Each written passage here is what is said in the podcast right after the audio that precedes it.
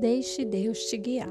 Evangelho de João, capítulo 2, versículo 16. E disse aos que vendiam pombas: Tirem tudo isto daqui. Parem de fazer da casa do meu pai um mercado.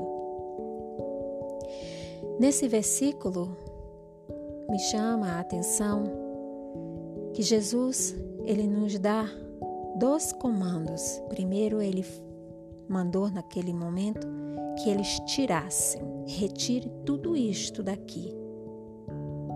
E logo em seguida, ele diz: pare, pare de fazer da casa do meu pai um mercado. E aqui nessa passagem, eu consigo observar a marca de Jesus com o lado humano quando nós nos damos de cara com algo que está sendo feito, falado de forma incorreta, de forma inapropriada. E aqui Jesus, ele leva como base as leis do Pai, as leis que Deus tem. E ele sabia que dentro da lei do Pai os templos não eram para ser usados como os mercados, não era para ser usado para se vender, para se trocar moedas, mas sim para glorificar o nome de Deus. Então ele mostrou é, a frustração, eu vejo uma frustração quando ele mesmo mostra que quando ele deparou e viu tudo aquilo que naquele templo, onde as pessoas se encontravam vendendo ovelhas, bois, trocando dinheiro, e ele saiu expulsando as pessoas dali, ele mostrava frustração de ver que aquele lugar que era para ser usado para adorar o Pai estava sendo usado como mercado. E aí eu trago para a minha realidade de hoje. E hoje? Será que ainda continuamos fazendo isso da casa do Pai, um lugar de mercado?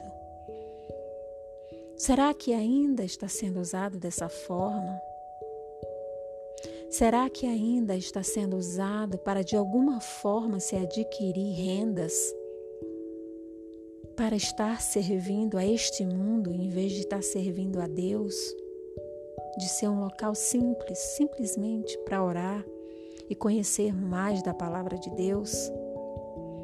Será que Deus ele exige que esses lugares que são feitos para oração, eles sejam tão requintados, eles tenham tantas coisas, objetos de valores para o homem?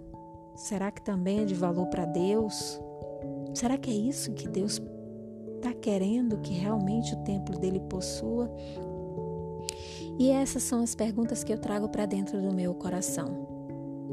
Mas a mensagem central para mim hoje, eu me pergunto e quero observar que Deus tem limites e Ele não aceita qualquer coisa.